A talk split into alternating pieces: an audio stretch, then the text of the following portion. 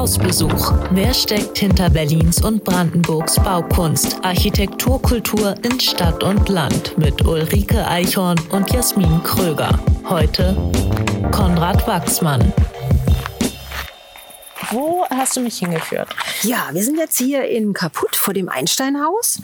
Ein Gebäude, was von dem Architekten Konrad Wachsmann geplant und gebaut wurde. Und was ganz besonders ist, es ist aus Holz gebaut und am Waldesrand stehend hier heute ein Museum. Man kann sich das Haus anschauen. Und ich zeige euch mal und erzähle euch mal, was der Einstein hier gemacht hat und warum der Konrad Wachsmann, der damals völlig unbekannt war, als er dieses Haus geplant hat, äh, was er da gebaut hat und wie es dazu kam. Denn normalerweise äh, kriegen Architekten nicht mal eben von einem berühmten Mann einen Auftrag zugeteilt, sondern das ist, äh, geht meistens über Kontakte, oftmals über Referenzen, über einen langjährigen Prozess der Erfahrung. Und dieser Typ war 27 Jahre jung und hat gleich mal für Nobelpreisträger ein Haus gebaut.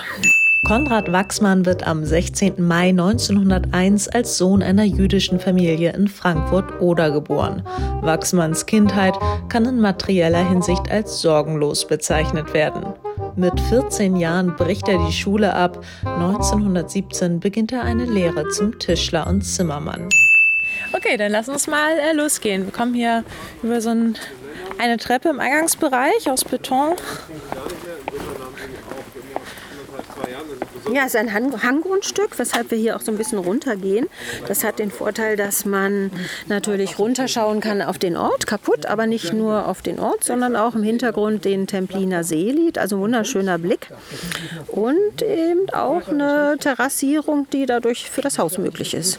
Also eine verschiedenartige Nutzung in den verschiedenen Ebenen. Ist das hier die Eingangstür? Weil die sieht ja fast eher aus wie so eine Terrassentür aus Glas. Es ist eine ungewöhnliche Eingangstür, weil sie sich eigentlich nicht unterscheidet zwischen den anderen Türen, den Terrassentüren und den Fenstern, sondern sie ist sehr zurückhaltend eingebettet in die allgemeine Fenster- und Türengestaltung. Normalerweise sind ja Türen, Eingangstüren was Besonderes. Man betritt das Haus, man hat ein Entree, ein Willkommen für die Gäste. Das ist normalerweise so, dass immer eine besondere Geste dem vorausgeht. Das muss nicht sein, hier ist es anders. Schauen wir mal rein. Wie sah Wachsmanns Ausbildung aus? Es war ein, ein ganz unstetiger Geist. Er hat nach seiner Ausbildung als Zimmerer, die er da auch abgeschlossen hat, angefangen zu studieren in Berlin.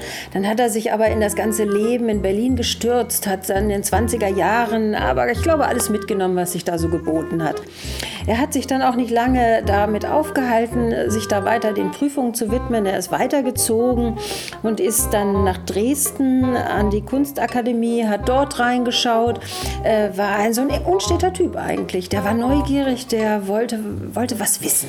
Und diese Neugierde hat ihn auch immer wieder ähm, an neue Orte geführt und zu neuen Personen auch geführt. Er hat Tessenow kennengelernt, er hat Hans Pölzig kennengelernt und dann hat Hans Pölzig wohl irgendwie die Idee gehabt, Mensch, der Kerl muss irgendwie in Lohn und Brot, der muss, der muss was machen. Und dann hat plötzlich ihn eine Stelle vermittelt in einem kleinen Ort Niski. Da gab es die ähm, Holzfabrik äh, Christoph und Unmark und die haben sich spezialisiert auf Holzbau. Gehen mal rein hier in den großen Salon, in das Wohnzimmer. Wir sehen jetzt hier ein komplett aus Holz eben auch bestehendes äh, Wohnzimmer mit den getäfelten Holzinnenwänden, den Holz, dem Holztüren und Fenstern hingerichtet zur Westseite, zu der Terrasse hin, die sich Richtung Ort und See orientiert. Und wir sehen hier auch an der rechten Seite aus Holz eine Reihe von ähm, Türen und Schubladen und da kann man vermuten, dass da Küche, die Küche dahinter ist. Denn dort wurden damals dann, hier, komm, schauen wir mal hin, diese Bestecke hineinsortiert und was man so brauchte, um zu essen. Hier war dann der Essbereich und hier an der Stelle wurden dann die Klappen geöffnet und das Essen durchgereicht. Also ja, wir können davon, ne? Toll. wir können davon ausgehen, dass hier hinter die Küche war. Warum nimmt ein Weltenbummler wie Wachsmann einen Job in Niski an? Ja, das ist ganz einfach. Äh, er hatte keine Knete mehr. Er musste einfach arbeiten und Geld verdienen.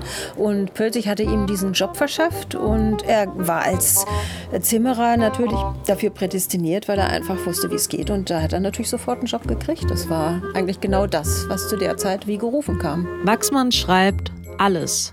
Was dann kam und in Berlin, New York, Tokio, Chicago, London, Moskau, Paris, Rom, Zürich oder Warschau geschah, das alles begann in Niski, in einem Dorf in der Herrnhuter Brüdergemeinde. In dieser Holzhausfabrik entdeckte ich den Weg, der mich zum Wendepunkt im Bauen führte. Eigentlich für ihn ja der größte Gewinn, weil da hat er ja eigentlich das gelernt, was ihn dann auch weitergebracht hat in seinem Werdegang. Absolut, absolut. Er konnte da das zum Einsatz bringen, was er konnte, was er wusste und er konnte das, was dort in der Firma angefangen war, fortsetzen. Das heißt, die Idee des seriellen Bauens. Das heißt, vorgefertigte Häuser, ähm, die man vorher genau konzipiert hatte, wie sie äh, konstruiert sein sollen, welche Nutzen, wie sie nutzbar sein sollten, äh, vorfertigen und dann an Ort und Stelle aufbauen.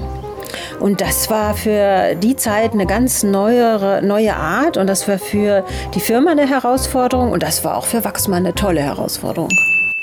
Und hier können wir sogar in das angrenzende Zimmer gehen. Auch das ist wieder mit diesen Fliesen ausgestattet, sodass wir sehen, ah, hier findet sich die Badewanne. Oh, ist das schön. Eine freistehende Badewanne, also fast freistehend. Aber ob Einstein hier drin gebadet hat, weiß ich nicht. Auf jeden Fall die Armaturen die sind schon damals aus der Zeit auch, in der Wachsmann tätig gewesen ist, so in diesem Stile gebaut und einge eingebaut worden.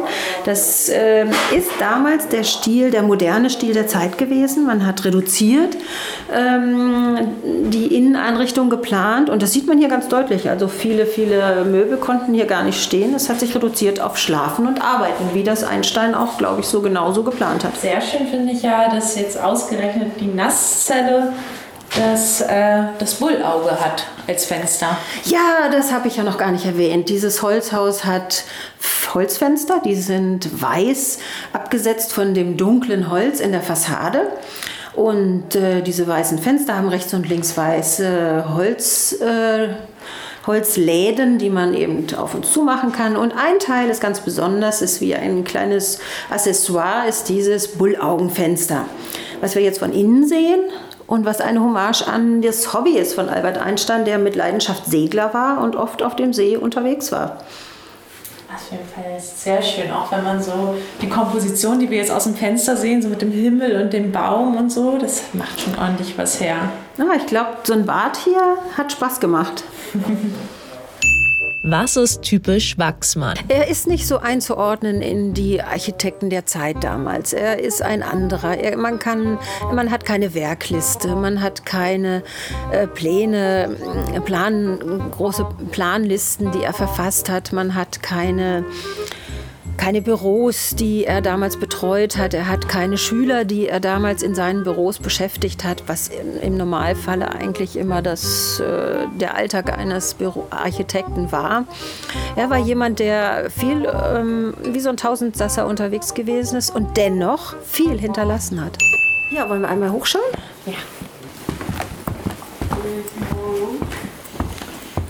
Diese Treppe ist sehr schmal gehalten, also im Prinzip so wie so ein Hochgang in einem in einem Segelboot, ganz schmal und recht, äh, also eine einläufige Treppe mit vielen, vielen Stufen, die sehr klein sind im Prinzip. Und wir haben dann hier oben äh, direkt über dem langen Flur im Erdgeschoss einen weiteren Flur, der uns dann in drei Zimmer führt.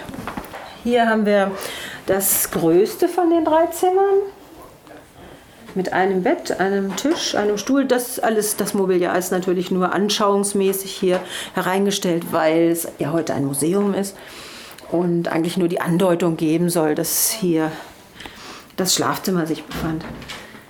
Und hier sehen wir im Hintergrund ähm, einen Schrank, der sich versteckt praktisch in der Wand. Das hat Wachsmann total klasse gelöst, dass er diese Abstellflächen so in die Wände verbannt hat, dass man überhaupt nicht äh, wahrnimmt, ähm, dass es sich dabei um Schränke handelt. Sie sind, verstecken sich innerhalb der der Wand des Zimmers durch die Holzpaneelen und geben dadurch natürlich diesem eh schon kleinen Raum eine Großzügigkeit, die man gar nicht vermuten würde.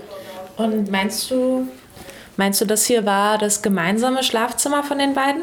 Nee, die haben getrennt geschlafen tatsächlich. Albert Einstein äh, hat darauf bestanden, dass er sein eigenes Zimmer hatte und dass Else getrennt von ihm schlief. Das war ihm wichtig. Er hat sogar, glaube ich, einen Vertrag gemacht in seiner Ehe, wo er das genau festgelegt hat, wie diese Gemeinschaft zu sein hat.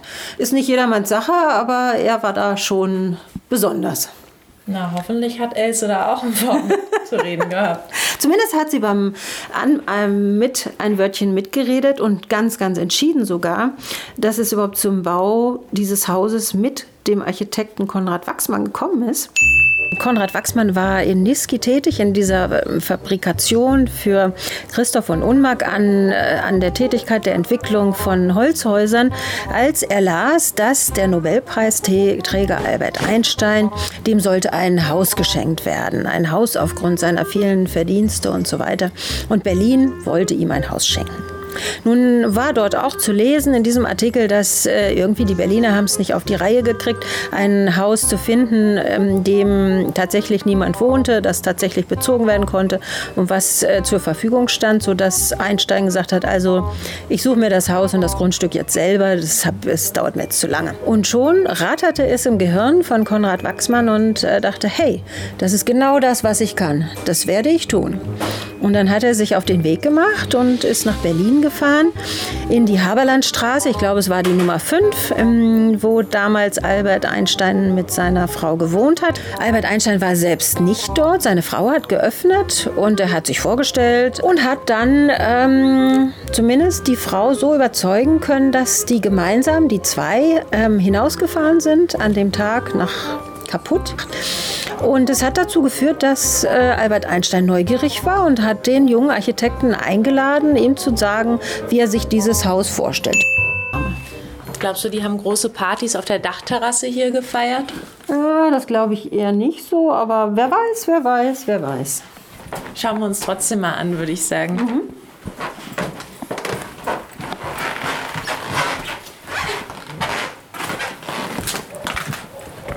Wow, was schätzt du, wie viele Quadratmeter sind das? Oh, 50 auf jeden Fall. Wahnsinn. Eine große, große Terrasse mit Holzdielen belegt, mit einem Holzgeländer, mit senkrechten Sprossen. Ja, es ist fast so sympathisch wie so ein Pipi Langstrumpfhaus. Weißt du, was ich meine? Ja, es hat durch diese Ausgestaltung in Holz, hat es so was Nordisches. Es hat so diese, diese Assoziation zu nordischen Ländern.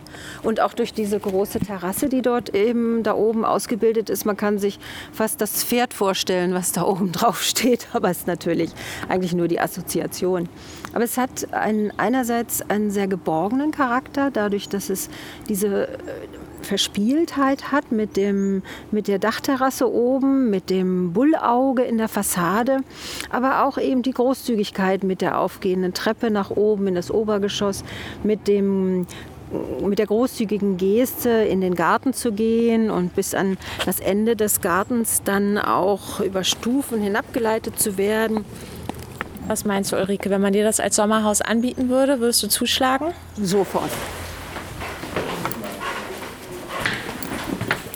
Leider muss man sagen, kann, konnte Albert Einstein mit seiner Frau dieses Idyll, diese Perle hier am Waldesrand nicht lange genießen, nur drei Jahre lang. Denn dann ist Albert Einstein von einer Vortragsreise nicht mehr zurückgekehrt. Aufgrund der politischen Verhältnisse hat er sich während einer Vortragsreise, hat sich das Ehepaar entschlossen, nicht zurückzukehren und hat mehr oder weniger das Haus aufgegeben. Es ist ein Refugium gewesen für ihn und auch, obwohl es nur kurz war, doch ein sehr einschneidende ähm, einschneidende Impression, denn er hat auch später noch viel davon erzählt, als er schon in Amerika war. Und es war für ihn auch immer eine positive Erinnerung, die er mit diesem Haus verbunden hat. Und damit auch mit Konrad Wachsmann.